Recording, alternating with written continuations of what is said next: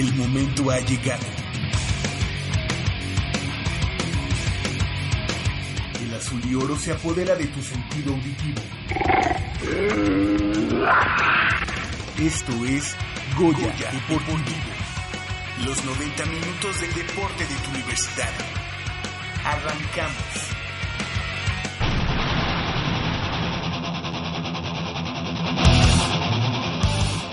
La atleta Puma Carla López se bañó de oro en la Paralimpiada Nacional 2016.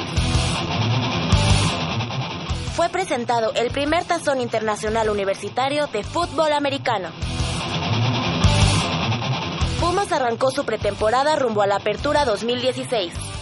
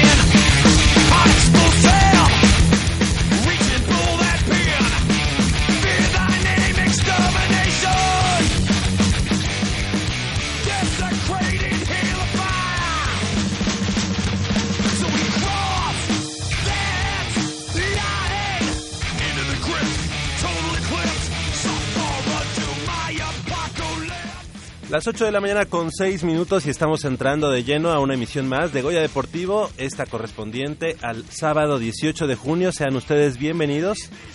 Yo soy Javier Chávez Posadas y les agradezco que estén nuevamente con nosotros aquí en Radio Universidad Nacional. Estamos transmitiendo en vivo y en directo a través del 860 de amplitud modulada desde esta nuestra casa Radio Universidad Nacional en Adolfo Prieto número 133 en la Colonia del Valle y bueno, pues los invito a que nos llamen al 5536 8989 con cuatro líneas a su disposición, así como no, ya habíamos quedado que la LADA ya no existe, ya nos pueden hablar directamente, así que no hay ningún problema.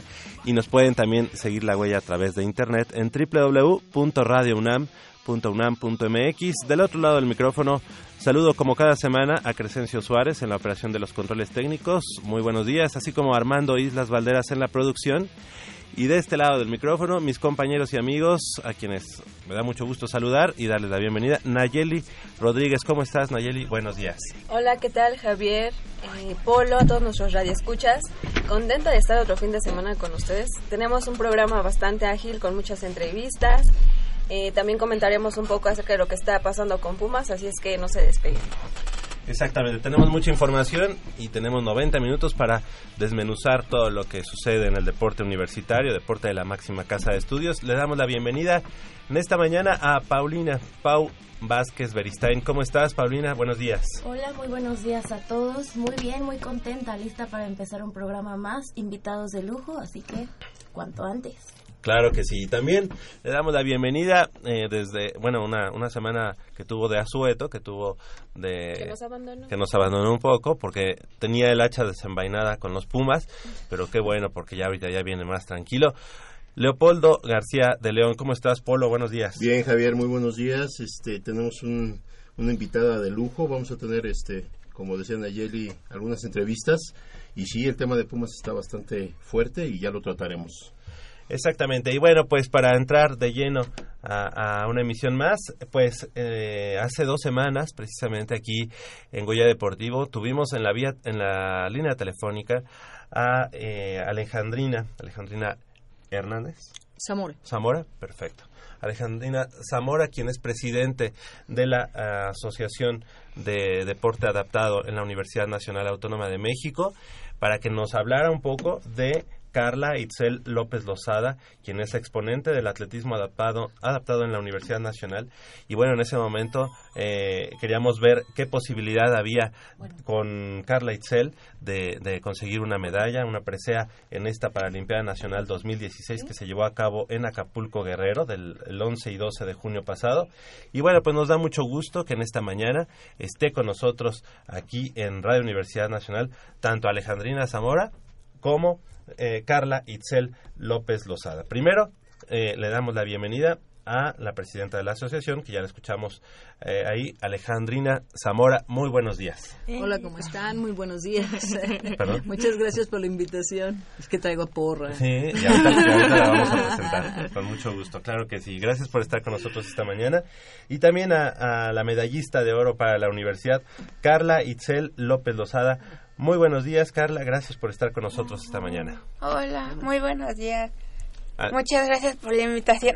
Al contrario, qué bueno que, que pudiste eh, estar con nosotros y acompañarnos en esta, en esta mañana aquí en Goya Deportivo. Y también está con nosotros Katia Valdés, quien es parte del equipo de la Universidad Nacional en Deporte Adaptado, este, pero en tiro con arco. Muy buenos días, ¿cómo estás, Katia? Hola, muy buenos días, gracias por la invitación. Es un placer estar con ustedes. Tú sumándote al equipo de, de la universidad, ¿verdad? Sí, recién. Perfecto, pues bienvenida, bienvenida y aquí estamos, eh, pues obviamente para platicar de todos los logros que se tienen en la universidad y el deporte adaptado. Y también a, eh, ¿qué? Eh, a Naye, Nayeli, ok, Nayeli le, hablan por allá afuera. Pues eh, antes que nada, felicidades. ¿En qué consistió esta competencia allá en, la Paralimpiada de, de, Acapulco y cómo fue cómo fue la, la, la, competencia, cómo a quién se tuvieron que enfrentar para que se llevara la consecución de esta medalla de, de oro para Carla. Pues mira, siempre una competencia es este motivo de, de, de preparación, de estrés, y sobre todo que fue en Acapulco Guerrero y estábamos hablando de un clima totalmente diferente y, es, y estuvo bastante fuerte el clima como que no, no nos favorecía. Sin embargo, bueno, pues nuestras expectativas en el caso de Carla pues es, está en, en, en desarrollo, es un proceso, aún está este, en una etapa joven y, y pues se cumplieron. Sus expectativas era seguir manteniendo su, su, su marca y poder ir superando sus técnicas para este, ir en camino a una clasificación internacional. Así es. Pues eh, mejoró eh, la, lo hecho el, año pasado, eh, la Paralimpiada de 2015, en donde ganó la medalla de plata y ahora, lanzando la jabalina 5.57 metros, eh, ganó el oro. En ese sentido, eh, Carla, ¿cuál fue la, preparación diferente o qué tuviste que hacer para que en este año, en vez de plata, cambiaras eh, a, oro para la Universidad Nacional? Pues todo este año nos centramos mucho en mejorar la técnica, porque antes lanzaba así como Dios me daba a entender o como yo lograba comprender, pero ahora estuvo Alejandrino para regañarme y ayudarme a para corregir. orientarte mejor sí. que, tal, que, por ahí se le salía algún gritillo bueno pues, sí. verdad en la intensidad de... ok y fue el lanzamiento de jabalina esa es tu sí. especialidad pues este año sí porque también estabas en bala o no sigo en bala okay. pero el año pasado mi fuerte era bala Ajá. y como que cambiaron las cosas y ahora mi fuerte es jabalina participaste participaste en ambas sí ok yo digo saber eh, este cambio de, bueno, me llama la atención. El año pasado mi fuerte era este y ahora es este. ¿Qué tiene que ver eh, en el entrenamiento, en la técnica? ¿Cómo es que cambia tu fuerte de un año para otro? Pues es que la bala es muy pesada para mi costa. Entonces, también como me enfermé un, un tiempo, como la jabalina no es tan pesada, es como más fácil entrenarlo para mí. Y de un año a otro, pues, no sé, ni yo sé qué cambió. ¿Y cómo te enfrentas a los cambios climáticos? Mencionaba Alejandrina que el calor estuvo bastante fuerte. Entonces, como atleta, ¿cómo enfrentas este cambio climático? Pues fuerte, el calor a cualquiera le afecta. Pues como el calor sí estuvo muy intenso, a mí no me gusta el calor. Y aún más con mi discapacidad, yo no, no sudo, lo casi como cualquier otra persona. Entonces hay un momento en el que me empieza a doler muchísimo la cabeza o me empiezo a marear y me desmayo. Por eso prefiero más como los climas fríos o templaditos. O, o sea que este, este factor para ti era un contra, digamos, Sí. a final de cuentas. Eh, yo, yo quisiera saber, eh, un día normal, un día común para tu entrenamiento, ¿cómo es un día para Carla? ¿Cómo, cómo se presenta el día del entrenamiento? ¿Cuáles son las actividades? ¿Cómo inicias, cómo terminas un entrenamiento? Para mí es muy importante porque eh, cuando escuchamos la palabra entrenamiento creemos que es algo muy sencillo, ¿no? Como decir, voy a ir a correr, doy cinco vueltas y ya me cansé y me paro, ¿no? No. ¿Cómo es un día para Carla? Pues muy intenso. ¿Empiezas a qué horas, acabas a qué horas? Y, y si nos lo puedes más o menos desmenuzar. Pues yo entreno los miércoles y sábados y los sábados es de 9 a 12. Siempre llego con sueño. Entonces mi entrenadora se encarga de quitármelo. Así aunque aun- me oriento por buen camino ese día para poder activarme y así tener la fuerza explosiva que se necesita a la hora de lanzar. Oye, ¿y dónde vives, o más bien entrenas en Ciudad Universitaria? Sí, Ok, ¿y por dónde vives? ¿Vives en el norte, en el sur? en- vivo en Iztapalapa. Ajá, ok. Entonces no te queda tan lejos, digamos, ¿no? Pues digamos que no tanto. Ujú, Ok. ¿Y las condiciones para llegar son las óptimas? Nunca en, la- en esta ciudad nunca serán las óptimas, pero este, digamos le sufren para, para llegar. Pues no, porque luego a veces no hay tanto tráfico y llegamos muy rápido, pero cuando hay tráfico sí es como hay estar esperando todo el ratate. Ajá. Platícanos sobre esa eso que te hace diferente, esa lo que lo que tú lo que tú tienes. No sé. es que muchos me dicen que es porque no me tomo las cosas en serio y no soy muy seria. Y yo digo que sí, pero nadie me cree. Es una medalla de oro, quiere decir que sí te la has tomado bastante en serio, ¿no? Sí. Este, yo quiero hacer, ah, le quiero hacer una pregunta a Alejandrina. Ella comenta que de cierta forma usted es su motivación para poder la- eh, seguir compitiendo y entrenando. ¿Qué tiene Alejandrina para poder inyectarle a los atletas esta, estas ganas de seguir adelante? Pues una actitud deportiva, porque yo he sido atleta y no he dejado de serlo. Y entonces, pues, eh, de alguna manera, eh, este, pues siempre les muestro el camino de la competencia y, y para que ellos estén decididos a, a competir, pues solo hay que mostrarles esta, esta opción y si es por ahí, saben que para llegar, pues hay mucho trabajo detrás, ¿no? en, todos los sentidos. Entonces ella y yo pues nos llevamos de a cuartos a la salida, pero adentro, pues la disciplina es eso, eso es el deporte. Y yo le tengo mucho respeto porque también he sido medallista y mi especialidad justamente fue como lanzadora de, de, de bala y de disco, en mi caso aunque hemos especializado mucho la jabalina, a lo mejor con ella me estoy realizando en una prueba que yo no hice, entonces este es inconsciente, pero este el trabajar con Carla para mí ha sido muchos retos, justamente por el tipo de discapacidad que ella tiene, justamente a, ella había que mantenerla en hielo, o sea, por ejemplo, ahora que estuvimos en Acapulco, su mamá, que es parte del equipo técnico, e indispensable, había que estar consiguiendo hielo y, y trabajar estas partes. Entonces se vuelve un reto y una motivación, porque además si ella logra, pues yo puedo lograrlo y viceversa, ¿no? Entonces ella sabe que si ella puede, yo puedo y viceversa, si yo puedo, pues ella puede, porque a la fecha pues entrenamos juntas y este y hablamos el mismo idioma, sabemos lo que es estar paradas en un sector, sabemos este sentimiento y este compromiso, sabemos lo que es un banco, o sea, hablamos el mismo idioma y yo creo que eso es parte de lo que nos identifica.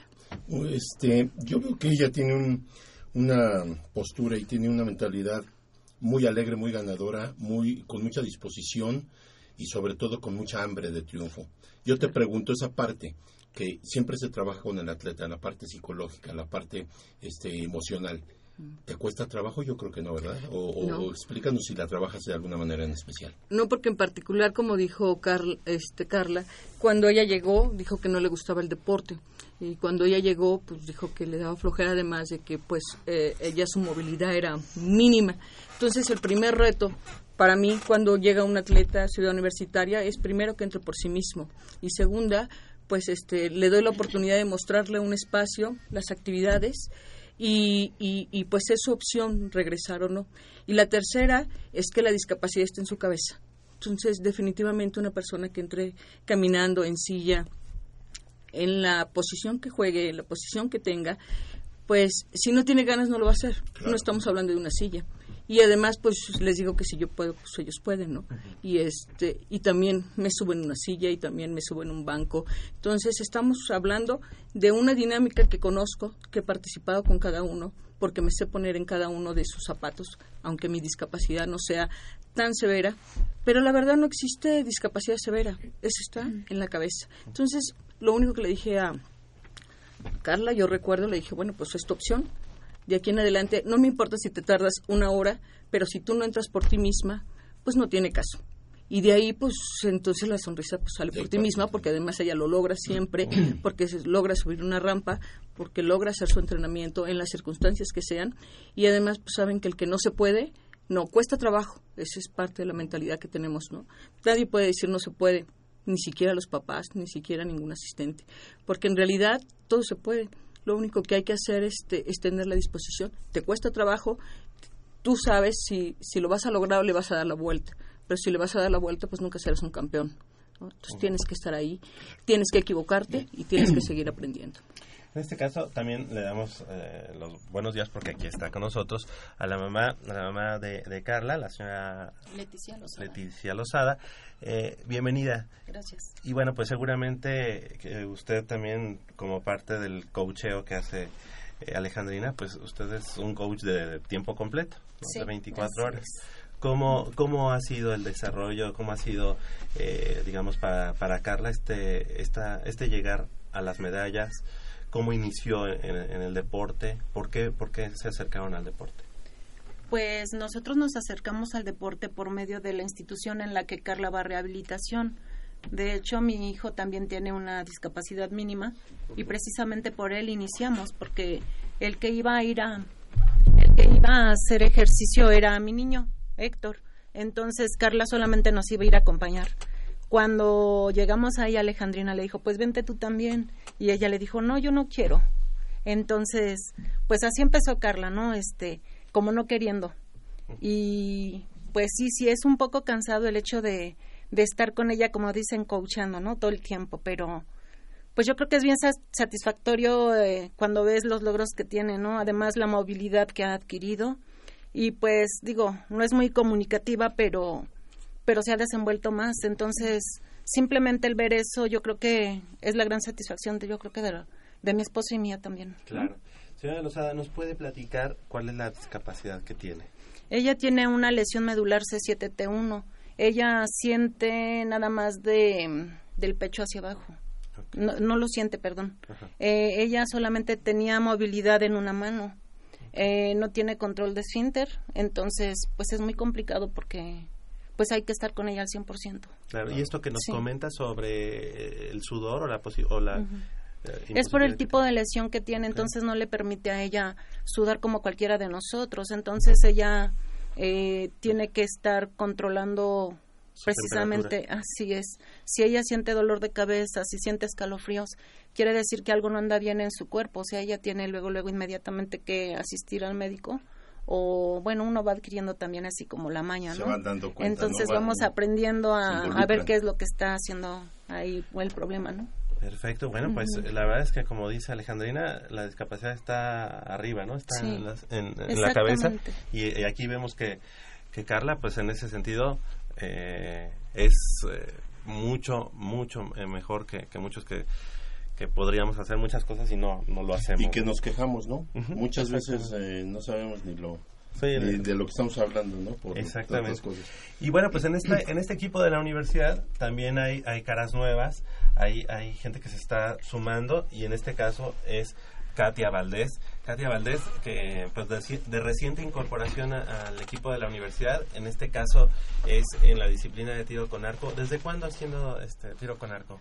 Pues poco más de cuatro meses, cinco, no mucho. No mucho. ¿Anteriormente no, no lo practicabas? ¿Estabas en otro deporte o...? No, la verdad es que anteriormente no, no lo había practicado. Era como una última opción, no, ni siquiera lo había imaginado.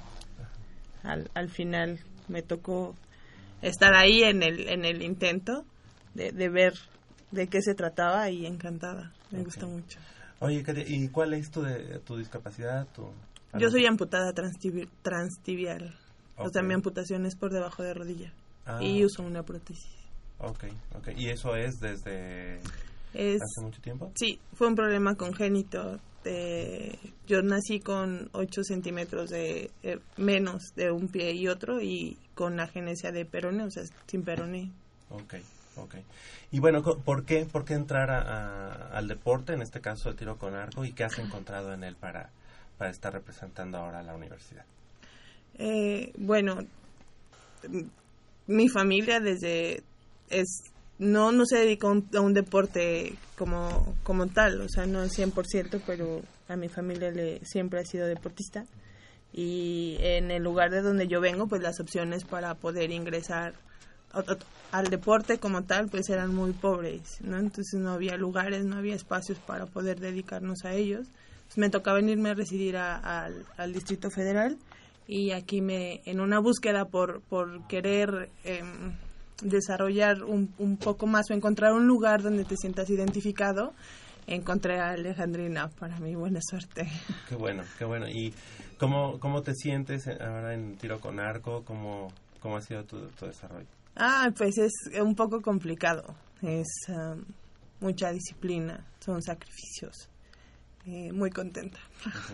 Nos dices que venías de otro lado, ¿de dónde, de dónde eres? Sí, soy originaria del estado de Tlaxcala. Ah, Eh, vivo en un municipio cercano a, bueno, no tan cercano de ahí, Eh, ¿En qué municipio? de Calpulalpan. Ah, ok. Sí, Nos sí. hubieras traído un pulquito.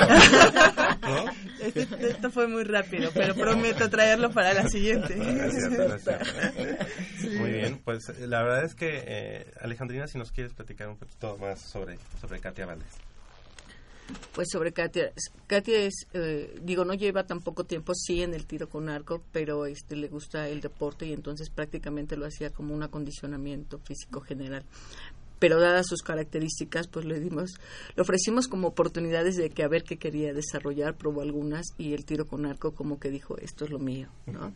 Este es una disciplina muy interesante y es también de mucha perseverancia y ella la ha tenido al grado en que eh, por eso la pudimos proponer para estos juegos y empezarlo a desarrollar de esa manera.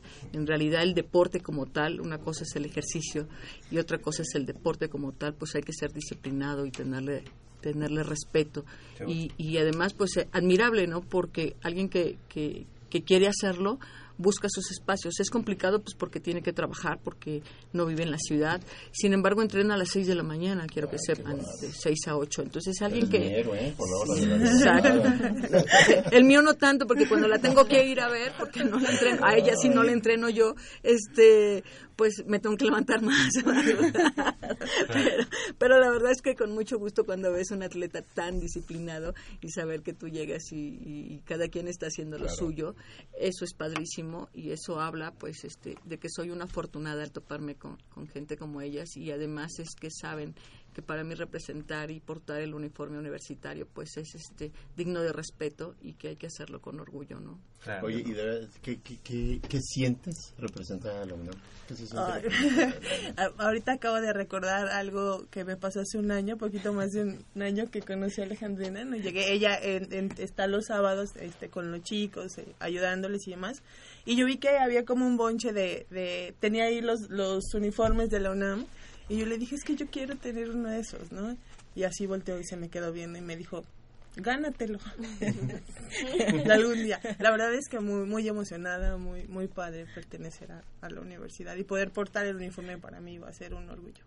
Seguro, seguro. Y para Seguro. nosotros también tenerlas cada que, que tengan una competencia o no necesariamente eso, porque eh, lo que ustedes hacen a diario pues ya merece como muchas medallitas, ¿no? Entonces ya cuando cuando es la consecución de, de una en la Paralimpiada en este caso, en el caso de Carla, pues creo que pues ya es solamente tenerla de manera física, pero bueno, las medallas las van ganando creo que en el día a día. Así que, pues la, la verdad es que les queremos agradecer que hayan estado esta mañana con nosotros. La próxima competencia de, de Carla será en los Juegos Nacionales Deportivos eh, sobre silla de ruedas 2016, que serán ¿A partir de mañana? A partir de mañana. 19 al 23 Al de junio. 20 sí, es al, al jueves, del domingo al jueves, van a competir las dos. Ah. La- las dos compiten. Las dos Eh, ¿Y eh, dónde va a ser esto? En el Estado de México. Este, y, y bueno, pues eh, la verdad quiero desearles mucho éxito. Las dos son unas campeonas. Para, para Carla va a ser todavía un, un- un- un gran reto. Para ambas es un gran reto esta competencia, pues porque para Carla es, introducir, es la introducción a, a un abierto. Esto que implica que este que el peso las cargas van a ser mayores no el implemento es un kilo más en la bala son 100 gramos más en la jabalina que aunque se oye muy ligero pues no por las características mismas del implemento y que gracias a, a la actitud de Carla hemos recuperado movilidad cosa que también por eso eh, nuestra bala era nuestra primera opción por el tipo de movilidad que tenía pero dadas las circunstancias y su pasión por ello, bueno, pues hemos este, rebasado las expectativas, que creo que esa fue la transición al darse cuenta que, que, que- que había recuperado mucha movilidad. Y en el caso de Katia, pues es su primer competencia y este entonces pues es nuestra novata del año. la y, este, y yo espero que sí, de todas maneras es como el previo para saber seguir trabajando, vamos a tener los nacionales y van a ser en Ciudad Universitaria, si no nos dicen lo contrario, este de tiro con arco que no se dan y, y, y realmente para nosotros nos interesa mucho para que llegue a ser una seleccionada nacional de primera instancia y además que emane de la universidad, pues eso va a ser Claro. este mucho. Entonces, como Estos- verás, es mucho el compromiso. Estos juegos son, digamos, como un primer filtro para... Sí, porque son juegos de federación, es la Federación de Deportes sobre Silla de Ruedas y esto que implica, pues normalmente es nuestro filtro para llegar a, al Comité Paralímpico Mexicano, ¿no? Entonces es para hacer selección. Entonces, pues estamos en eso y es un gran compromiso que, que les concedo ya a ellos. Yo ya hice mi parte. Que haya mucho éxito, Katia. Eh, Gracias. felicidades y algo que quieras agregar esta mañana. Bueno, esta mañana es lo que yo podría decirle a toda la gente es que siempre estén en una constante lucha por ser mejores todos los días. Eh, para nosotros no es eh, tan sencillo, pero sabemos que podemos hacerlo y, y creo que para ustedes es más fácil. Sí, eh, creo que son como unas maestras de vida, ¿no? Bueno, muchas veces. Muchas gracias. En el caso, en el caso de Carla, felicidades por esa medalla de oro. Eh, la verdad es que nos llena de orgullo a toda la comunidad universitaria. Y también algo que, que tú desees agregar, Carla. Pues que todo comienzo para poder lograr un sueño es imaginarlo. Y así ya al imaginarlo, ya estás en un inicio para poder lograrlo. Exacto. Muy, muy bien, la verdad es que sí, dicen que siempre hay que visualizarte ahí para poder lograr las cosas y, Sí. y claro que lo vamos a tener nosotros también en cuenta como un, como un ejemplo de vida, tanto de en el caso de Katia y en tu caso, Carla. Muchas gracias por haber estado esta mañana con nosotros. Señora Lozada, eh, felicidades, felicidades porque tiene una medallista, gracias por tenerla eh, con los colores azul y oro de la Universidad Nacional y bueno, pues son un orgullo para, para todos nosotros. Muchas gracias. Gracias. Son las y bueno, obviamente Alejandrina, es que ya habíamos empezado con, con el cierre. Alejandrina Zamora, muchas gracias. El trabajo que se está haciendo ahí en Deporte Adaptado de la universidad, pues está dando frutos año con año y bueno, pues algo que desees agregar. nada, agradecer y que, sigan, que sigan apoyándonos, haciendo difusión y también sea parte de lo que sigan integrando, que generalmente nos dejan eh, en otros medios, así como, como el relleno, ¿no? Y en cambio aquí siempre hemos tenido las puertas abiertas y espero seguirlas teniendo para, para que vean que siempre hay nuevas opciones, además para chicos que, que quieran una, también quieran tenerse y darse una oportunidad, ¿no? Claro que sí, Alejandrina. De hecho, del 19 al 23 son los Juegos Nacionales y no necesariamente tienen que ir a ganar medallas ni nada. Con que ustedes se quieran despertar, desmañanar con nosotros, aquí estamos nosotros todos los sábados de 8 a 9.30 aquí en Goya Deportivo y nos da mucho gusto contar las historias de los universitarios exitosos. Gracias a todos y a Felicidades. radioescuchas. Gracias. 8 de la mañana con 33 minutos. Hacemos una breve pausa aquí en Goya Deportivo y regresamos con mucha más información del mundo deportivo de la Universidad Nacional.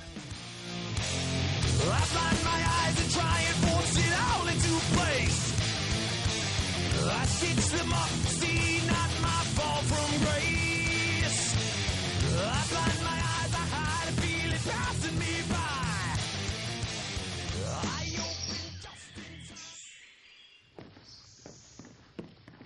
Vengan, es por aquí. Con cuidado para no despertarla. Pero si ya son las ocho. A las tres arrancan, muchachos. Rífate, Pedrito. Con esta tiene que caer. Despierta,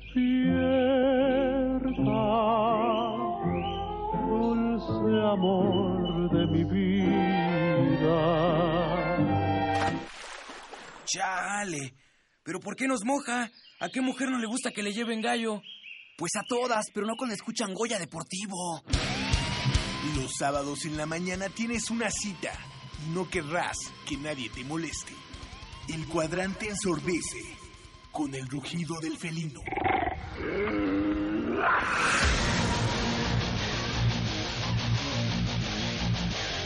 El deporte también se practica con los oídos. Goya Deportivo. Escúchanos todos los sábados de 8 a 9.30 de la mañana por el 860 de AM. Goya Deportivo, la voz del deporte universitario.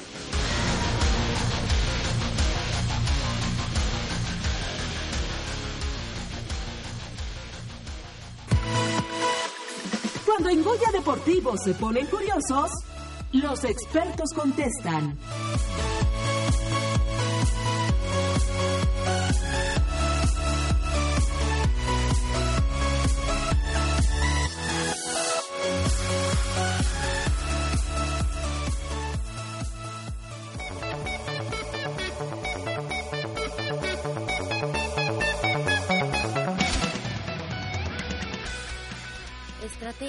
Táctica y lógica son elementos indispensables para quienes practican el deporte ciencia, cualidades bien desarrolladas en las integrantes del equipo de la UNAM, quienes durante la Universidad Nacional 2016 exhibieron lo mejor de su repertorio.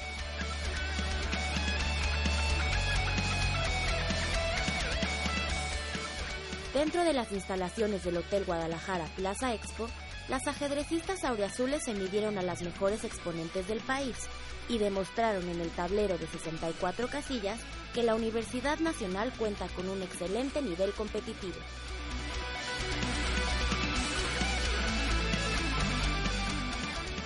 En esta ocasión no fue la excepción y lograron excelentes resultados para la UNAM, que cada año en la máxima justa nacional universitaria se cuelga medallas, razón suficiente para que hoy nos cuenten cómo el jaque mate las llevó a lo más alto del podio.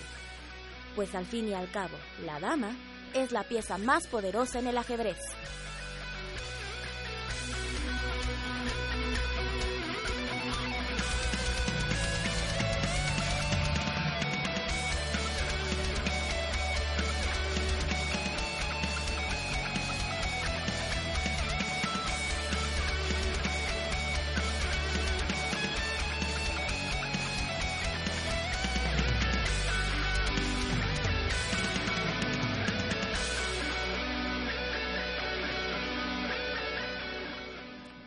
Ocho de la mañana con 36 minutos, estamos de regreso aquí en Goya Deportivo y bueno, pues también le damos la bienvenida a nuestro compañero y amigo Jacobo Luna, ¿cómo estás? ¿Qué tal Javier, Polo, amigos de Goya Deportivo? Nada más para empezar y dejar el tema sobre la mesa para ver si lo podemos retomar más adelante en el programa. Alfredo Castillo Cervantes, nuestro gran amigo Alfredo Castillo Cervantes, anunció el viernes que para los atletas mexicanos que consigan medalla de oro, el premio por parte de la CONADE será de 5 millones, 3 millones de pesos, 2 millones de pesos para la medalla de plata y 1 millón de pesos para la medalla de bronce. Es muchísimo más que lo que se dio en Londres 2012, cuando al medallista de oro le ofrecieron nada más o le dieron nada más 500 mil pesos. Entonces ahí dejo el, el tema sobre la mesa para el debate con razón no había dinero, con razón decía que no había dinero. Bueno, No, y, si, y si es por ahí- esas razones, Ahí el chiste es que que mejor. mejor, bueno, que hubiera primero apoyado muchísimo el deporte, la infraestructura del deporte, y entonces ya muchos podrían subirse a ganar 5 millones de pesos. Pero si ya sabemos que no hay mucho por hacer, o sea, que no hay mucho, pues puede decir que hay 10 Esa millones es y la no hay parte ningún agradable. problema. Ahorita lo vamos a ver. Este, porque mejor primero que le pague el hospedaje a los, a los jovencitos que fueron a Tamaulipas, que tuvieron que dormir en el suelo, en el lobby del hotel. Hay, hay fotos Y reveladoras. que después el procurador de Tamaulipas creo que pagó para que pudieran tener Ajá. una habitación. Tuvieron que dormir en el suelo los jovencitos porque la CONADE no les pagó ni el hotel No se ni veía, la transportación. no se veía por dónde. Muy bien. Pues eh, eh, vamos a seguir con el deporte universitario y es que con una medalla de oro y dos de bronce, el equipo de ajedrez de la Universidad Nacional terminó su participación cuyas competencias se desarrollaron en el, la, en el Hotel Expo Guadalajara. Eh, Estamos hablando de qué, que nos platiquen, porque aquí la, la nota no me dice eh, de qué, en qué, par- en qué, en qué, este, a ver. De ajedrez. Dentro- sí, sí, por eso, por eso. Con una medalla de oro y dos de bronce, el equipo de ajedrez de la UNAM terminó su participación. ¿En dónde? En la Universidad Nacional 2016. Ah, o sea, uno tiene que ok, sacar por conclusión. Pues qué bueno, porque dentro de esta modalidad relámpago, Elvira Alarcón, alumna de la Facultad de Ciencias, se llevó la medalla de oro y está con nosotros Elvira Al- Alarcón. Muy buenos días, gracias por estar con nosotros. Hola, muy buenos días. Bienvenida. Gracias por la invitación. Al contrario, felicidades por esa medalla. Y también su compañera Karen Hurtado, de la- eh, ella estudiante de la Facultad de Economía, obtuvo la medalla de bronce. Muy buenos días, Karen, gracias por acompañarnos. Buenos días, gracias a ustedes por invitarme. Pues sí, es que no decía, si ustedes se dan cuenta aquí, no dice de, de qué estamos hablando. Y como ya pasó la universidad, universidad pues yo pensé que ya estábamos hablando de otra, de otra cosa. Eh, Era para ver si estábamos poniendo atención. No, pero no dice. Pero Y bueno, mi ok. Pau estaba bien Ok. Ok. En tanto que en la modalidad de rápido, Nuria Sánchez, a quien también le mandamos un saludo, ella estudiante de la Facultad de Filosofía y Letras, se llevó también la medalla de bronce. Así que, bueno, Elvira Alarcón, eh, ¿cómo estuvo esta competencia? Te, te llevaste la medalla de oro. Felicidades, pero platícanos un poquito más de cómo, cómo fue la, la competencia. Bueno, pues es una competencia muy fuerte porque hay, bueno, todas las compañeras de diferentes universidades son muy fuertes e incluso algunas son ya parte del equipo olímpico. Em, para ser sincera, no me lo esperaba. Obviamente siempre vamos con la mejor actitud, pero pues era mi primera universidad y ya era el relámpago, ya era el último de los tres torneos que se realizaron, entonces no, no era algo que me esperaba. Claro. Pero pues dije, bueno, pues vamos a divertirnos y se dio ¿Estás en la Facultad de Ciencias? ¿En qué carrera? en actuaría. Actuaría. Ok, ¿y desde cuándo eh, practicando ajedrez? Desde los nueve años. Ok, ¿Lo has tomado ya como una eh, como una costumbre o es simplemente eh, para, para pasar el rato o, o has tenido esa preparación previa a, No, a esta competencia? este sí, he tenido una preparación pues ya, pues bastante. Eh, sí, he tenido oportunidad de ir a Olimpiadas Nacionales, pero mm, bueno, últimamente ya con la universidad pues ya lo he dejado un, un poco de lado, pero sí me preparo, Tu primera universidad. sí me preparo. Ok, y en tu caso, Karen, ¿cómo, cómo, cómo fue esta la consecución de esta medalla de bronce? Ah, pues, pues igual es prácticamente lo mismo porque también es mi primer año y pues sí hay bueno, muchas jugadoras que, bueno, como no hay separación de categorías, entonces como que todas las edades, hasta creo que hasta los 27 años. Entonces pues sí fue un torneo muy fuerte porque pues son las universi- universidades de todo el país. Entonces, o sea, sí, igual iba como con, con todas las ganas de, de ganar. En los, fueron tres torneos, en los dos anteriores igual, pues creo que siempre estuvimos como en los primeros lugares, Ujú. luchando por los primeros lugares, pero pues no, no se dio y ya hasta el último torneo igual fue como de no, pues ya, ya ni modo, no, no conseguí nada en los anteriores, pues a, da- a darlo todo en este último ya. ¿Se es como enfrentaron entre último. ustedes? En la última En ronda. México y quedamos empatadas. Ah, ok, ok, muy bien. ¿Y cómo se decide quién sigue? Eh, y, y quedaron ustedes empatadas. No, eh, bueno, en la partida quedamos empatadas, Ajá. pero en puntos Elvira quedó Ah, creo que con un punto, con medio punto más, un punto creo. Ok. Yo quiero saber, eh, a lo mejor muchos radioescuchas están como yo, medio perdidos en esto del ajedrez. Modalidad de relámpago y model- modalidad rápido. ¿Cuál es como la diferencia? O sea, ¿por qué relámpago? Suena a que es rápido, me los imagino ahí pinchando el botoncito muy, muy rápido, pero si nos pudieran explicar a grandes rasgos eh, qué significa modalidad relámpago y modalidad rápido, por favor. Ah, bueno, es que fueron tres competencias. Una es relámpago, otra es rápido y otra es ritmo clásico. El clásico son las partidas que pueden durar hasta 4 o 5 horas más o menos. Que se podría decir que es como el torneo más fuerte, o sea, donde muestras tu, como tu verdadero nivel porque pues tienes más tiempo para, para reflexionar todas tus jugadas. Ritmo rápido es de 10 minutos más. ca- cada que haces una jugada se te incrementan 5 segundos. Entonces, esa modalidad dura máximo media hora. Y el relámpago, si es, es muy rápido, nada más tienes 3 minutos y cada que haces una jugada se te incrementan 2 segundos. Entonces, es- ese, ese ritmo de juego máximo puede durar 10 minutos. Es mucho más difícil porque no tienes como tanto tiempo de pensar Ajá, que es más como por intuición, o sea, no es como que te pongas a analizar todo lo que puede pasar porque pues no, se te acaba el tiempo y pues pierdes. las variantes. No se llega al jaque mate, simplemente van sumando puntos según los movimientos. No, o sea, sí puedes dar jaque mate, pero pues sí lo tienes que hacer mucho más rápido porque, por ejemplo, si aunque tengas mucha ventaja en, en la posición, si se te acaba el tiempo, pues pierdes la partida. Pero pues sí, o sea, sí se puede llegar a jaque mate o algo muy común es que ganes por tiempo, que a alguien se le acabe el tiempo. Ok, ok. En, en tu caso, eh, Elvira, me, me decías que desde los nueve años. ¿Y cuál ha sido, digamos, ese, ese camino para llegar a esta Universidad Nacional en donde te, te cuelgas la medalla de oro? O sea, Mm. digamos, eh, estuviste en, en Olimpiada Nacional. Eh, ¿A quién representabas en ese momento? Al Distrito Federal. Distrito Federal. ¿Y cómo te había ido en Olimpiada Nacional? Mm, También muy bien. Eh, tuve la oportunidad de, de ganar también una medalla de oro en el 2011 y algunas de bronce después y en el 2012 también tuve como un buen, muy buen año. ¿Actualmente dónde practicas? ¿Dónde, dónde entrenan? Mm, Bueno, ahorita no tengo un entrenador como tal. El pasado fue, el más reciente es Benjamín Góngora. Mm, También voy este, de repente a, a ir a las instalaciones de la UNAM con Gabriel Germán, eh, Fidel Machado. Este, pero ahorita, como les comentaba, ya, pues ya la dejo un poquito de lado. Eh, te, re- te demanda mucho tiempo la, la, la carrera. La carrera sí. ¿Actuaría? ¿En qué semestre estás? En segundo, bueno, acabo de terminar el segundo semestre. Ok. Y bueno, ¿qué, ¿qué significa representar a la Universidad Nacional, en este caso en el ajedrez? Bueno, pues creo que es como darle un poquito de todo lo que nos da, regresarle un poquito de todo lo que nos da. Porque, bueno, pues, este, no, en realidad no hay colegiatura.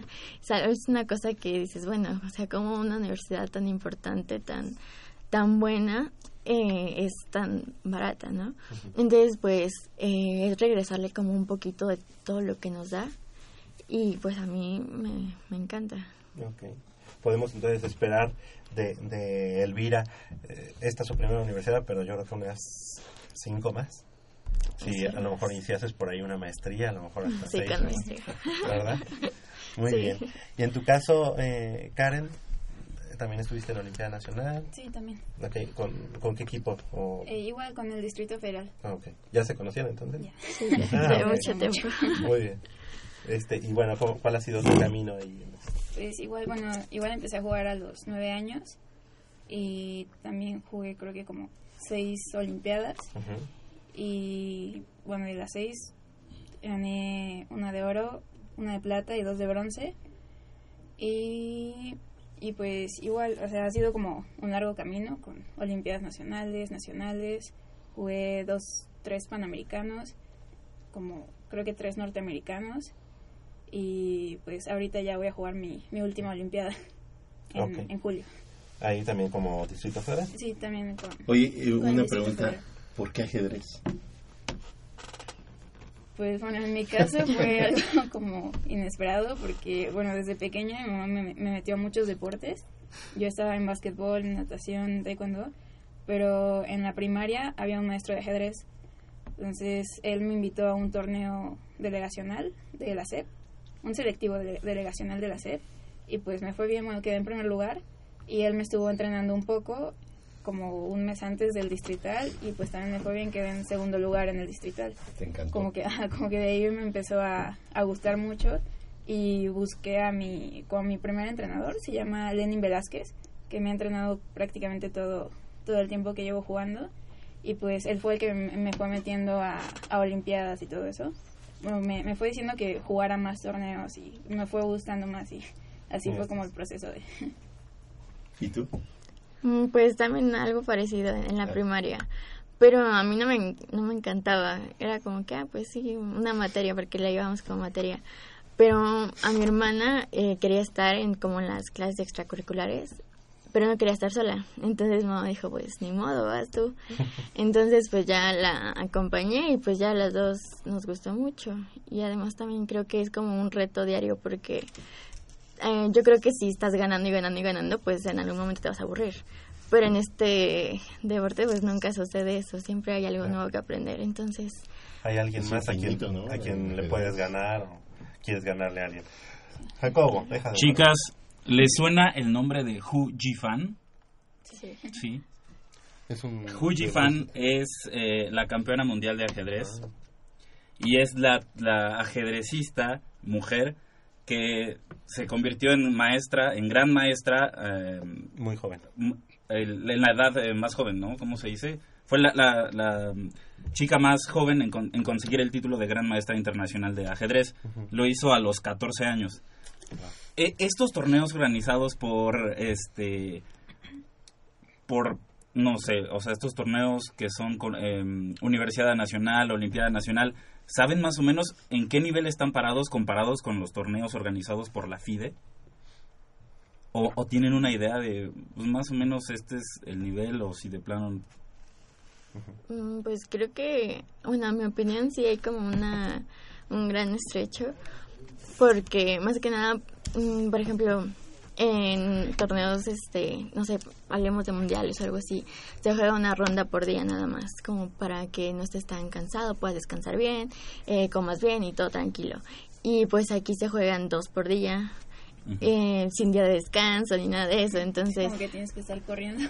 Allá como que son profesionales, ¿no? Sí. o sea, ellos son profesionales y ustedes pues obviamente son estudiantes, este, están en casa y todo eso. Digamos que lo tienen que compaginar, ¿no? Las Claro. dos actividades. ¿Qué se encuentra en el ajedrez que no haya en otro deporte? Porque bueno, para los jóvenes quizá podría resultar un poco tedioso es- ese tipo de actividad, y pues porque muchos dicen que no es deporte, ¿no? Pero ¿qué, qué podemos encontrar en el ajedrez que no tengan otros otros deportes? Mucha Mm. ciencia.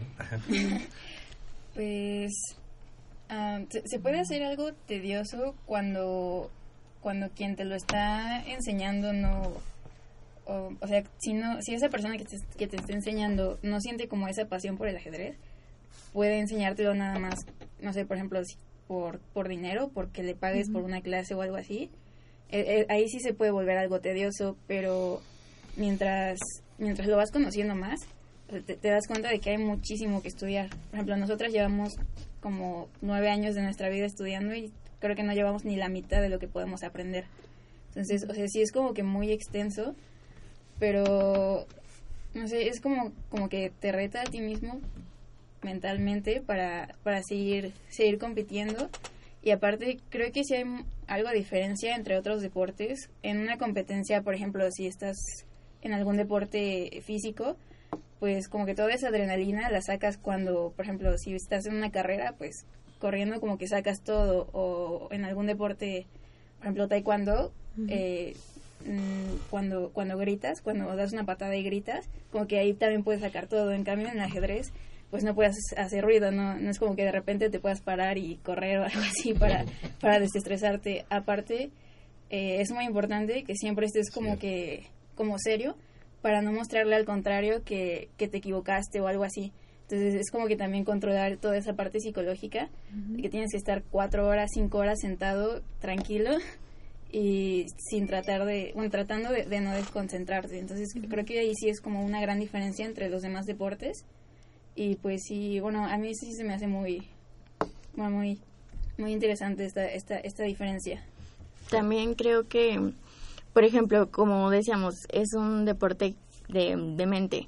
Entonces, em, por ejemplo, un niño de 10 años puede jugar contra un- una persona de 35 Y ganarle. y ganarle, o, o incluso perder, pero dar batalla. O sea, no es lo mismo que si los pueden ahora a lo mejor a los a correr, pues entonces eh, dices, no, pues va a perder el niño, ¿no? O, o algo así. Aquí, pues, no, no hay edad, se podría decir. O sea, es dos mentes, una contra otra y pues la mejor preparada. Entonces es algo muy el desgaste importante. mental Sí, es tremendo. es peor que el desgaste físico. Exacto. Y además pues, les brinda la posibilidad de, de analizar también para la parte de sus carreras, yo creo que muchas otras cosas, ¿no? O sea, por ejemplo, en el caso de actuaría, en el caso de economía, eh, yo creo que les abre un poco o mucho más la mente, ¿no? El hecho de estar en el ajedrez.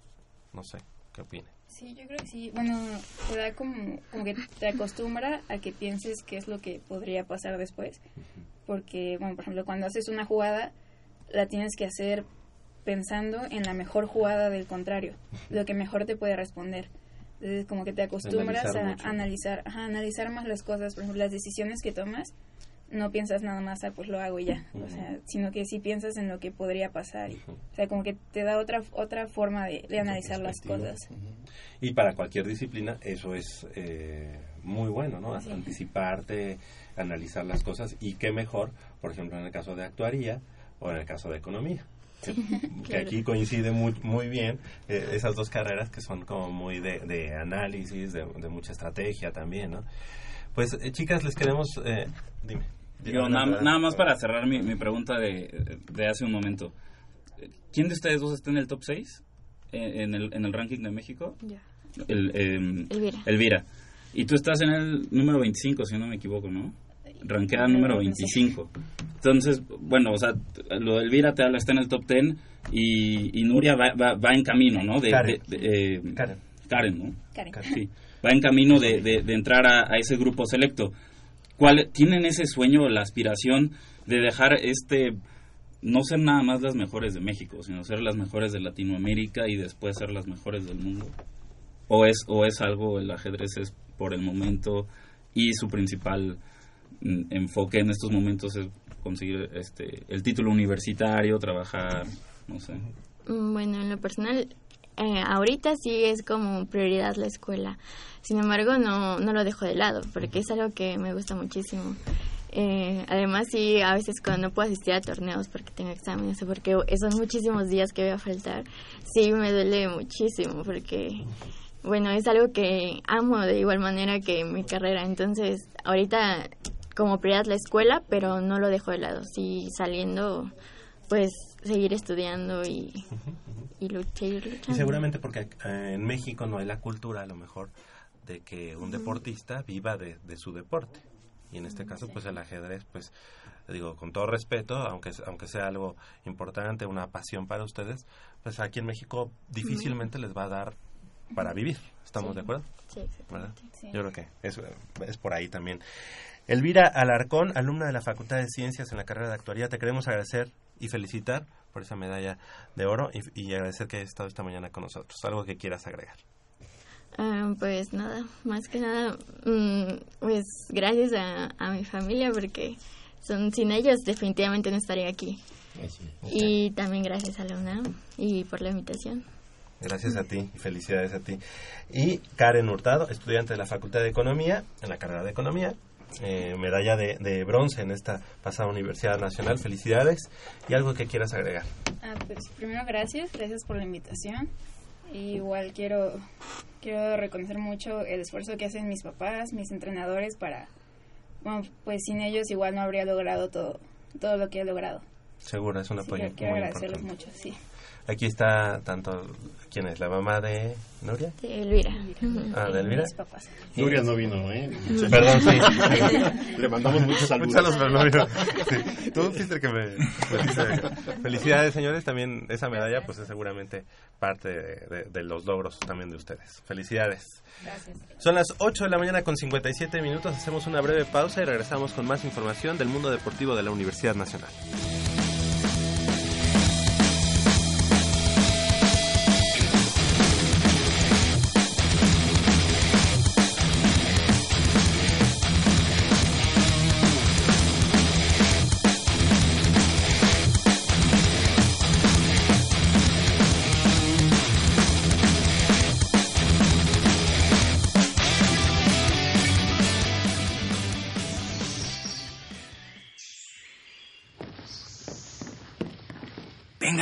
Es por aquí. Con cuidado para no despertarla. Pero si ya son las ocho. Shh. A las tres se arrancan, muchachos. Rífate, Pedrito. Con esta tiene que caer.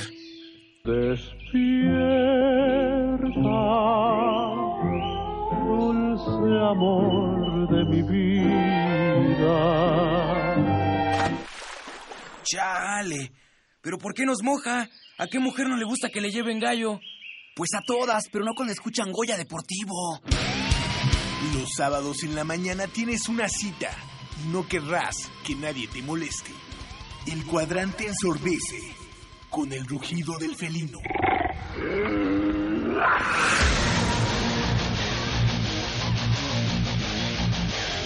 El deporte también se practica con los oídos. Goya Deportivo. Escúchanos todos los sábados de 8 a 9.30 de la mañana por el 860 de AM. Goya Deportivo, la voz del deporte universitario.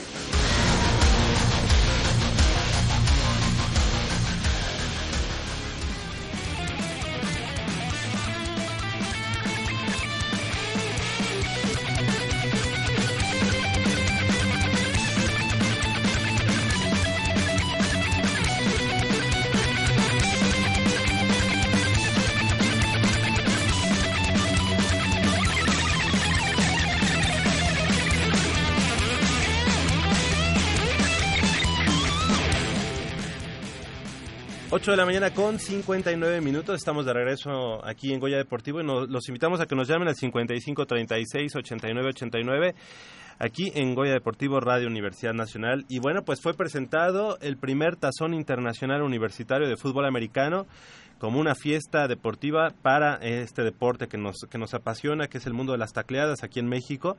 Y bueno, pues este, eh, donde se, van a medir Puma Ciudad Universitaria y la Kwansei Gakuin University, los eh, Fighters, el próximo sábado 25 de junio al mediodía allá en el Estadio Olímpico Universitario. Y qué mejor, y les agradecemos que, que estén esta mañana con nosotros, el head coach del equipo de los Pumas, Otto Becerril García.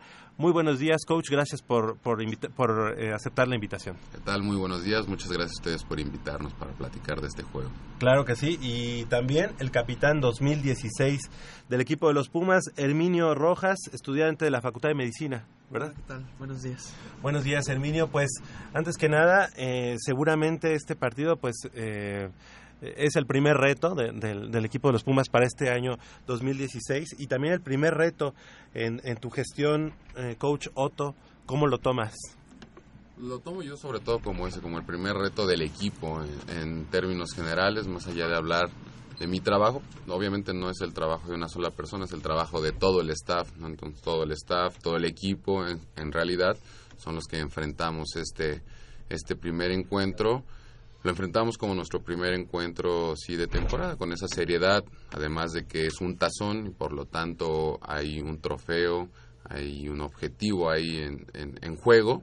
Entonces eh, será un, un, un, gran partido ¿no? lo, lo, tomamos así como este primer eh, paso de, de, nuestra temporada 2016 claro. En tu caso Herminio Herminio Rojas eh, terminar, ya es tu quinto año entonces. Sí. Sí, ¿verdad? Porque eres capitán, pero eh, terminar tu elegibilidad y en el equipo de los Pumas como capitán, ¿qué representa? No, obviamente es un gran orgullo eh, representar a la máxima casa de estudios. Obviamente termino una etapa deportiva muy importante y pues qué mejor que como capitán, ¿no? Del equipo. Uh -huh. Estudiante de la Facultad de Medicina, seguramente el haber compaginado estas dos actividades no debe ser cosa fácil. No, definitivamente no es, no es algo fácil, ¿no? ¿En qué año vas de medicina? Eh, cuarto. Bueno. cuarto. O sea que estás ahorita ya en hospitales. Sí, sí estoy ya en hospital eh, actualmente. Uh -huh. Pero y... sí ha sido algo difícil, ¿no? Eh, obviamente con el apoyo de mi familia, en, en, el equipo, obviamente el apoyo del staff, del mismo equipo, pues me ha, me ha ayudado bastante para compaginar las dos actividades. Correcto. Y bueno, entrando al partido de, de, del próximo sábado, eh, ¿cómo ves el, el, el partido, eh, Coach Otto? Eh, un, fútbol americano, el nipón, eh, que ha tenido un avance tremendo, que ha sido pues también el coco del, del del fútbol americano nacional, del fútbol americano mexicano, en qué han basado ese, ese crecimiento, el fútbol americano de, Japón? Pues primero tienen una muy rica historia, ¿no? Ellos jugando este deporte, eh, justamente los Fighters de la Kwansei Gakuin University celebran su 75 aniversario. Eh, son un equipo multicampeón, ya han ganado más de 27 ocasiones el campeonato eh, colegial, el Cochin Bowl se llama.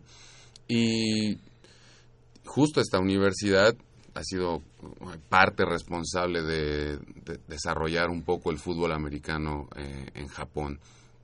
Sin duda nosotros eh, en el mundo son conocidos los japoneses por esta capacidad que tienen de, de desarrollar ¿no? y estar siempre innovando nue- nuevas eh, cosas, tecnologías, etcétera, han tenido una o siempre tuvieron un contacto muy estrecho, ¿no? No olvidemos la relación que tuvieron con los Estados Unidos, tal vez no muy positiva en algunos momentos para muchos miembros de la de la sociedad japonesa. Sin embargo, hubo una gran presencia ahí, ¿no? Y por lo tanto, eh, la historia del fútbol americano japonés es, es bastante rica. Obviamente, estando al otro lado del mundo y antes, sin este acceso a las tecnologías y sin esta información, para nosotros era como que muy difícil entender y comprender que hubiera un fútbol americano tan desarrollado en Japón. Ahora, ¿no? gracias a estas formas de, mantener el, el- el contacto con otras latitudes, podemos observar que el fútbol americano en Japón está muy bien desarrollado. O sea, es un fútbol muy inteligente, un fútbol muy ordenado, un fútbol muy creativo, eh, muy disciplinados en, en- en todo lo que hacen, obviamente adaptado a, a su propia cultura, ¿no? Pero sí, es un, es, un, es un muy buen fútbol. Entonces, sin duda es un, es un reto muy interesante para nosotros. Vienen desde el otro lado del mundo, entonces definitivamente no nada más van a venir a tomarse la foto y a las pirámides y ese tipo de cosas. Eh, entendemos que ellos están tomando este juego con demasiada seriedad, demasiada seriedad, demasiada humildad también. Ellos, la verdad, son un, un muy buen equipo, son un gran equipo en Japón. Nosotros como, como país, cuando hemos enfrentado a selecciones japonesas, hemos tenido problemas eh, muchas veces, ¿no? Nos, nos ha costado, o sea, el nivel es muy parejo y ellos lo toman con mucha humildad, dando el lugar al, al fútbol nacional, diciendo que, que- que aquí se juega un excelente fútbol, entonces que ellos probablemente estarían algo de desventaja. Sin duda es lejos de ser eso, ¿cierto? No creo que el partido va a ser eh, muy parejo, va a ser un, un gran espectáculo para las dos partes. Faltan todavía un par de meses para empezar nuestra temporada, también eh, la temporada de ellos también es en otoño, todavía falta un poco para que empiecen. Ah, probablemente hay algunas cosas ahí que todavía tendremos que ajustar ambos equipos, pero yo creo que sí estaremos ya jugando a un 85-90% de nuestra capacidad que tendremos ambos, ¿no? Oye, coach, una pregunta. Este, eh, tú debutas eh, este año con el equipo, como obviamente como el coach. Sabemos que cada año eh, se retiran los jóvenes eh, que ya cumplieron su elegibilidad. Y este, yo te pregunto, eh, el plantel que tú recibes, eh, ¿qué tan joven es o qué tan experimentado o, está muy bien balanceado? ¿Tú cómo lo sientes el, nuevo plantel de, nuestros Pumas? Eh, es un plantel bastante nutrido de jugadores veteranos. Estamos en este momento 57 veteranos. Más de, de este 57, casi el 40% son jugadores de cuarto, quinto año. ¿no? Entonces, en realidad, es un equipo eh, bastante experimentado, con una gran experiencia en, en finales, ¿no? Recordar que hemos jugado ocho finales seguidas. Eh, y entonces todos estos muchachos eh, fueron parte de una generación bicampeona. Los otros años desafortunadamente les tocó perder, pero han estado en esas situaciones donde han podido desempeñarse en el, eh, o contra las adversidades más eh, significativas que pudiéramos esperar en, en este deporte, ¿no? Entonces, eso creo que es una eh, gran ventaja porque no solo nos sirve a nosotros como, no- como staff para poder apoyarnos en, en estos muchachos, sino también ellos pueden transmitir esta experiencia y esta forma de enfrentar el juego al resto de las generaciones más eh, jóvenes, ¿no? Y eh, nuestro grupo de novatos podrá nutrirse de, de esta información que sin duda es muy valiosa. Coach, eh, ¿los jugadores veteranos los considera a partir del segundo año? Sí, así es. A partir del segundo año ya los empezamos a considerar como jugadores veteranos. Ok. Eh, Desde el año pasado aquí en la mesa de Guaya Deportivo tenemos esta duda.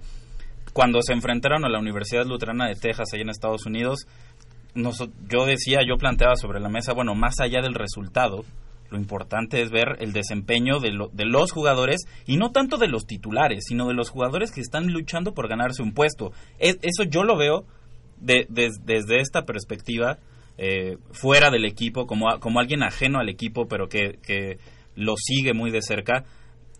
pero bueno, ahora y, desde siempre Puma Seúl le ha dado mucha importancia a esos partidos internacionales. Y ahora cuando como como como lo dice coach viendo un equipo del otro lado del mundo pues no podemos no podemos tomar el partido así como es un, un partido de scrimmage eh, cualquiera. Hay que darle seriedad pero entonces la pregunta es está el resultado por encima del desempeño o la evaluación individual de los jugadores No, y siendo todavía esta parte de nuestra preparación, obviamente nosotros no, no, no dejamos de lado, no seguimos eh, viendo estas, estas partes de cómo des- desempeña el juego.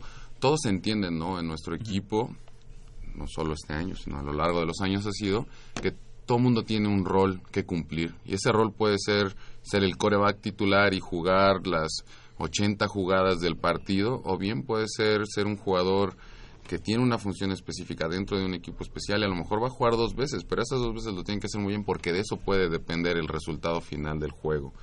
Eh, entonces, sí pudiera ser un plantel muy grande, pudiera aparecer algunas veces que vemos eh, al mismo corredor que tiene la bola o siempre el mismo quarterback, pero en realidad nosotros tratamos y siempre buscamos que la mayoría de los jugadores tenga cierta participación o que tenga un rol importante dentro del juego. Y ese rol también lo cumplen en la semana de entrenamiento, ¿no? También es importante porque luego es el trabajo que no se nota tanto, ¿no? Eh, pudiera parecer que eh, siempre, bueno, este gran jugador, este coreback es excelente lo hace muy bien, pero en realidad todo el trabajo que está atrás, cómo trabaja en la semana, cómo le ayudan sus compañeros, contra los que está preparando todos los días, todo eso eso cuenta, ¿no? Entonces, en realidad sí. Sin embargo, bueno, obviamente seguiremos eh, eh, evaluando eh, y lo tomamos lo mismo, ¿no? O sea, como un juego eh, de una gran importancia, más estando en nuestro territorio, más siendo un tazón, eh, pero no deja de ser un partido de pretemporada pero no dejará de ser un partido de pretemporada, sí, pero queremos darle ya un poquito más, todavía un poquito más de, ese, eh, de esa cuestión a, a otros a otros juegos de pretemporada que hemos tenido, sobre todo a lo mejor en los Estados Unidos, donde también al final lo que hemos buscado, lo que siempre buscábamos en estos juegos cuando eh, allá en Estados Unidos y lo mismo en este juego es enfrentarnos a cuestiones muy diversas que normalmente no atenderíamos. O sea, jugadores, ahora vamos a ver jugadores que en realidad los podemos ver en vivo, pero no los conocemos como tal. O sea, no es lo mismo eso a nuestros eh, el fútbol que nosotros enfrentamos cada año, ¿no? O sea, podemos analizar un equipo, pero al final lo conocemos, hemos jugado contra algunos de los rivales, ¿no? De- digamos de Nuevo León o Chihuahua, no sé, podremos no tenerlo, pero al final tenemos esa, eh, esa medida, ya sabemos cómo juegan, el día del juego es otra cosa tal vez, pero entendemos bien, y el fútbol aquí, digamos que se adapta a ciertos esquemas, ¿no? En este caso las cosas serán muy distintas, entonces también eso va a exigir a nosotros de nuestro equipo una adaptación distinta a cómo poder resolver estos, eh, estos problemas que no son, digamos que de la cotidianidad de nuestro fútbol, de nuestro deporte. Y eso era lo mismo que practicábamos cuando íbamos a Estados Unidos, ¿no? Eh, enfrentar una adversidad, generalmente eh, el clima siempre era muy alto, no sé, siempre estábamos arriba de 30 grados centígrados, obviamente estar viajando, estar moviéndonos, eh, que no conoces. no, no, la, la alimentación que no tienes, ¿no? O sea, ellos siempre tienen equipos de 140 jugadores, entonces podían estar cambiando y cambiando jugadores, entonces eh, ese era el objetivo principal que nosotros enfrentamos en esos juegos, ahora es similar, a diferencia que va a ser en nuestro, en nuestro y, y sin duda también evaluar el, el comportamiento de ciertos jugadores en situaciones específicas del partido, ¿no? Cuarto cuarto, partido empatado, eh, dos minutos en el reloj y, y tanto en, en defensiva no cometer errores que puedan perjudicar a, la ofensiva y, y- que en, en- ese grupo de, ofensiva se puedan eh, hacer una buena ejecución de las jugadas y avanzar, más o menos. Digo, es un ejemplo. Pues. Claro, porque aparte, obviamente, eh, esperamos que asista toda la afición, no sé, si- que una gran comunidad de fútbol americano está allá. Entonces, será un partido pretemporada, pero un partido pretemporada con tintes de un partido muy importante en la temporada. O sea, habrá mucho estrés que no sería cotidiano en un partido de pretemporada contra un equipo ahí donde tengamos mil personas viéndolo, ¿no? Entonces, todas estas cuestiones son las que nosotros queremos ver en ese juego. Herminio, ¿cómo ves a la, a la- a- esta edición 2016 que está tomando forma? ¿Cómo, cómo la ves en comparación con los años anteriores? Bueno, eh, como ya conocemos, el calendario cambió. Eh, vamos a competir contra Conadeip en este año. Obviamente eso es una motivación muy grande para el equipo. Son partidos que ha esperado la afición, que ha esperado los mismos jugadores a lo largo de mucho tiempo. Entonces obviamente eso pinta diferente, pinta muy bien. Pues, obviamente es competir. En, la- en el aspecto físico a lo mejor tú puedes ver eh, coincidencias, eh, algunas otras diferencias con otros años, pero ahorita acabas de tocar un tema importante que es enfrentar a Conadep. ¿Cómo, cómo está mentalmente el, el equipo de cara a eso? Eh, enfrentar, eh, me parece, primero al TEC de Monterrey y después a la Universidad de las Américas. ¿no? Es primero la, la UDLA Ah, y luego el al revés, Tec de Monterrey. ¿Cómo, ¿Cómo está mentalmente? Muy bien, o sea, realmente en cuanto nosotros eh, supimos que íbamos a jugar contra esos equipos, es una gran motivación para nosotros como jugadores. O sea, además de que estamos enfocados en nuestra temporada, pues obviamente es el extra, ¿no? Es el extra competir contra equipos de otra liga, ¿no? Entonces, obviamente es una gran motivación para el equipo. Eh, adelante, adelante, adelante. Mm, Herminio, ¿qué tan importante es para, para esta generación de Pumas EU? Entendamos, entendámosla como esta eh, eh, no, generación o esta era, este periodo en el que ya nos enfrentaron a, a universidades privadas y entonces la opinión de muchos jugadores veteranos de otras generaciones era o sea, sí estos Pumas, eh, estos Pumas EU son campeones y han jugado muchas finales y, y son y siempre el campeón está entre Pumas EU o Tigres, pero jamás se enfrentaron a los Tex de Monterrey como lo hicimos nosotros, ¿no? Es la opinión de los veteranos. ¿Qué tan importante es para ustedes no solo demostrar que, el, que tienen dominio en ONEFA y que, y que tienen un- una etapa exitosa en su liga, sino también poder competirle a, a otras universidades, universidades privadas y, y- y ya por fin como, como Dejar en claro. dejar en claro o, o tratar de, de disminuir esa- esas opiniones de muchos jugadores veteranos. Mira, realmente, desde mi punto de vista, eh, Pumas 2016 se paró el primer día eh, con un objetivo en la cabeza, ¿no? Recuperar el campeonato nacional. Entonces, obviamente, al enterarnos de estos encuentros, pues es, es un extra para nosotros, pero nosotros, desde un inicio, tenemos eso en la cabeza, ¿no? Ser los campeones nacionales. Entonces, si en este año nos toca competir contra esas universidades, pues qué gran motivación, ¿no? Es, es mejor para nosotros poder medirnos ante otro tipo de competencia, ¿no? Herminio, como capitán del equipo, ¿qué tanto peso se siente? ¿Qué tanta responsabilidad? ¿Qué tanto Herminio tiene que trabajar para que el equipo, tú como líder, lo muevas y el equipo entienda lo que quieres tú y lo que queremos todos? Pues mira, eh, como mencionas, es un trabajo en equipo, ¿no? No, me echo el peso encima yo solo, obviamente. Sí, hay que trabajar fuerte, hay que trabajar duro todos los días, hay que ser disciplinados, hay que ser ordenados en el trabajo.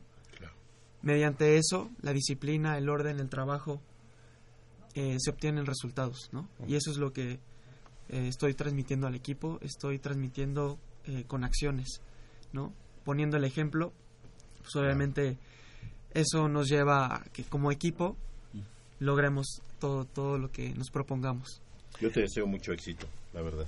Herminio, eh, tú, tú eres parte, digamos, de esta generación que ha venido a cambiar, ahorita que hablaba eh, Jacobo eh, sobre estos eh, eh, Pumas de antes, en el que no muchos o, algunos no eran estudiantes de la universidad. Tú eres estudiante de la universidad matriculado y formas parte de esta generación que ha venido cada vez más siendo parte de la, de, la comunidad universitaria.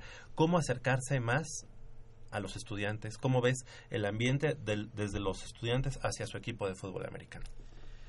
Eh, realmente pienso que el equipo obviamente es, es conocido por la comunidad universitaria, pero podríamos tener un acercamiento mayor, ¿no? Eh, creo que en general la comunidad tiene una idea del equipo eh, un tanto cavernícola, un tanto este fuerza bruta nada más, ¿no? Entonces también que se den cuenta que pues somos estudiantes universitarios al igual que, que muchos en la comunidad universitaria y pues que representamos a la universidad con, con mucho orgullo y con mucha pasión. Exactamente. Tenemos llamadas. Ah, tenemos una pregunta, fan de Goya Deportivo, que pregunta al coach Otto por qué en la reciente selección de fútbol no hubo ningún seleccionado Puma, siendo que era importante y que además habían quedado campeones. Nuestros muchachos, nosotros teníamos plan- pla- planeado este juego contra la Universidad de, de Japón desde el año pasado, se, se firmó ya este acuerdo. Entonces, toda nuestra programación de este año estaba enfocada ya a enfrentar eh, este, este juego, ¿no? En esta fecha, en- a, finales de junio.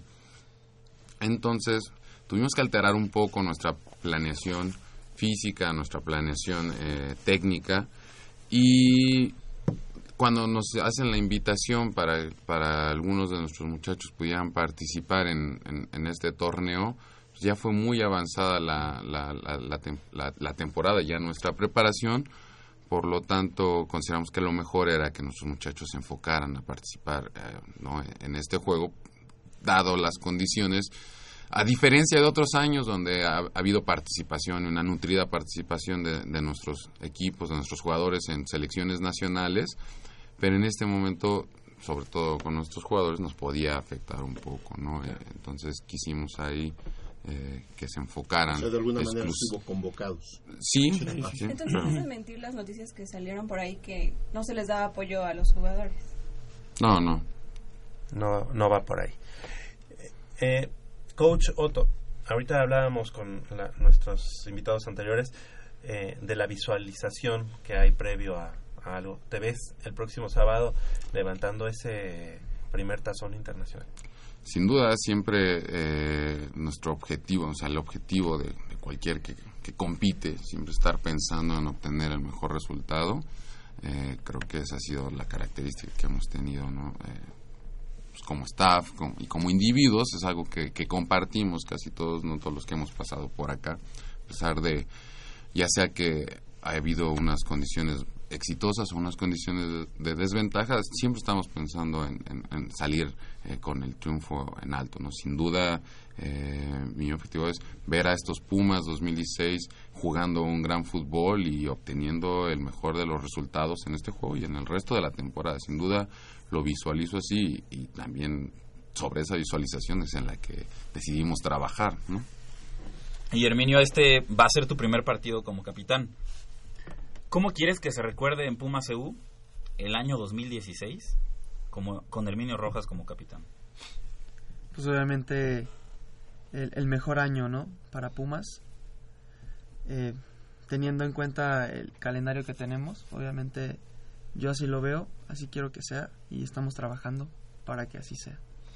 Ahora que, que cumples tu quinto año eh, ya en, en Liga Mayor, Herminio, eh, y viendo hacia atrás toda tu trayectoria en el fútbol americano, ¿dónde, dónde empezaste?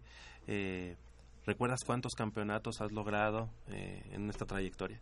Sí, yo inicié jugando fútbol americano en, en Pumas a la edad de 10 años. Jugué todas mis infantiles en, en Pumas. eh, posteriormente, eh, juveniles. En, en infantiles obtuve un campeonato en la última categoría. En juveniles jugué eh, tres años, en las cuales obtuve dos campeonatos en juvenil. Y posteriormente ya eh, en intermedia jugué una intermedia nada más en la cual obviamente fuimos campeones y pues ya eh, subí en el año 2012 a Liga Mayor dos campeonatos. dos campeonatos 2013 y 2014 Ok, el 2016, bueno, ya lo Claro, podemos ir sí. contando, pero bueno, hay que esperarnos un- unos, unos meses más y bueno, pues el trabajo es el que, te- el que deberá eh, hablar, ¿verdad? ¿No?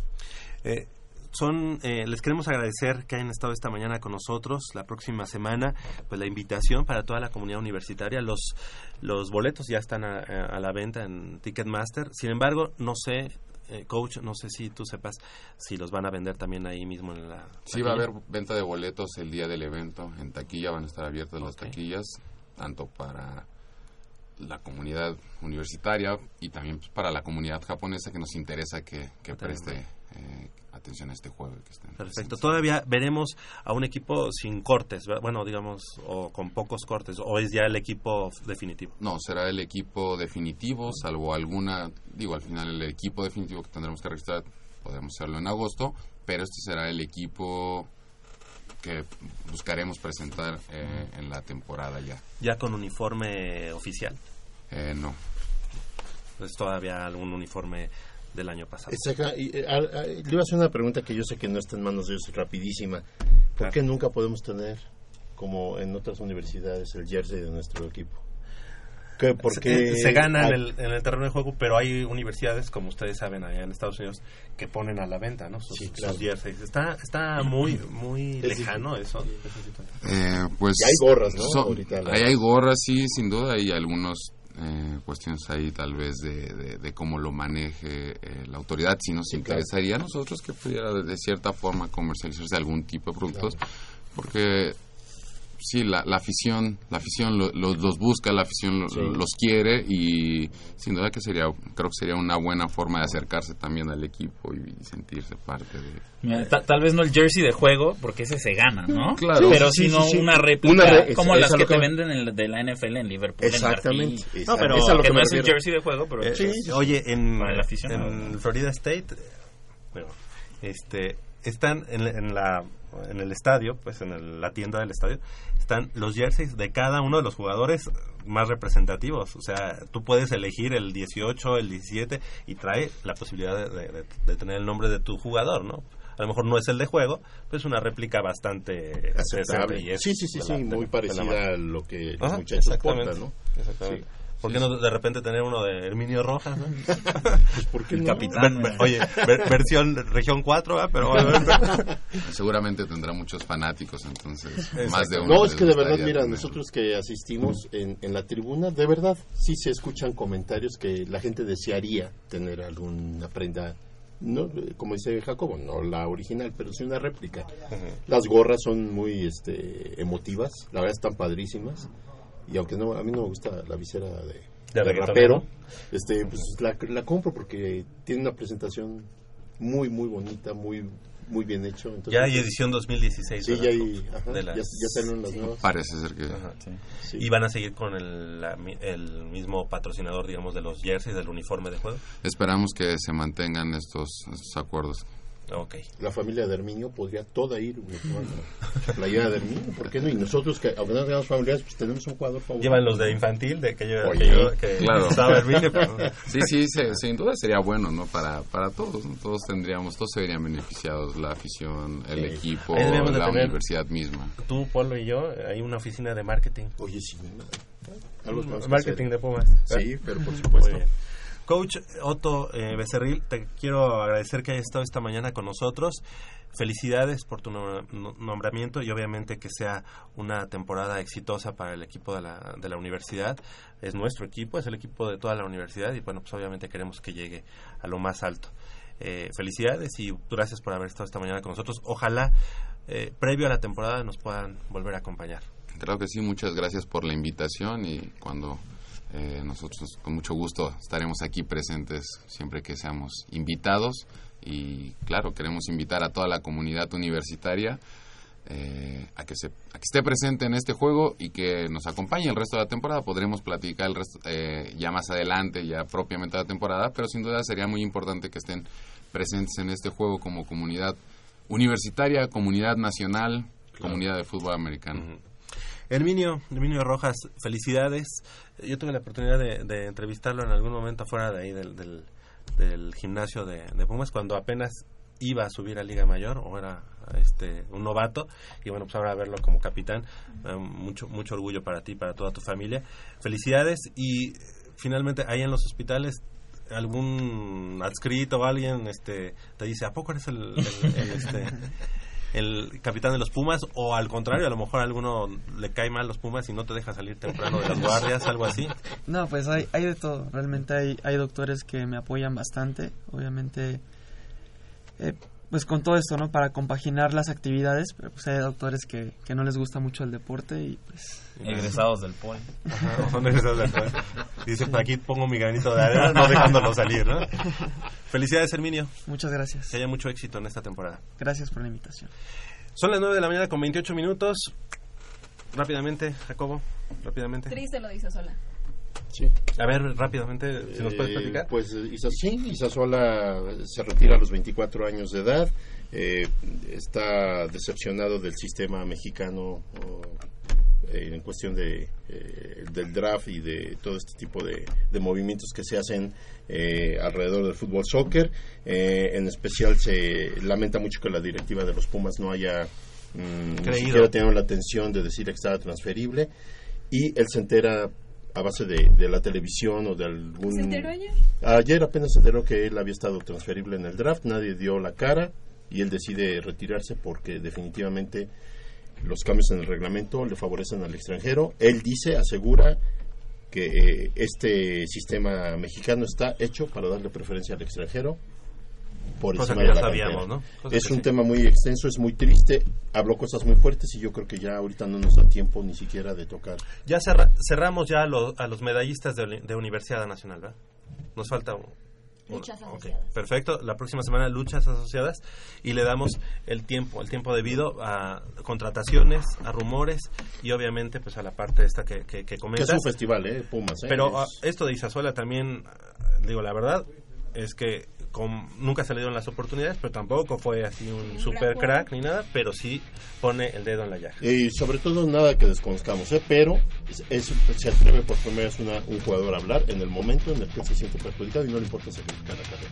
Del otro lado del micrófono, Crescencio Suárez y Armando Islas Valderas. De este lado del micrófono nos despedimos. Nayeli Rodríguez, eh, Jacobo Luna, eh, Paul, Paulina Vázquez y también Leopoldo García de León. Yo soy Javier Chávez Posada, les agradezco el favor de su atención. No sin antes invitarlos y recordarles que el próximo sábado, en punto a las 8 de la mañana, tenemos una cita aquí en Goya Deportivo con 90 minutos de deporte universitario, deporte de la máxima casa de estudios. Hasta la próxima.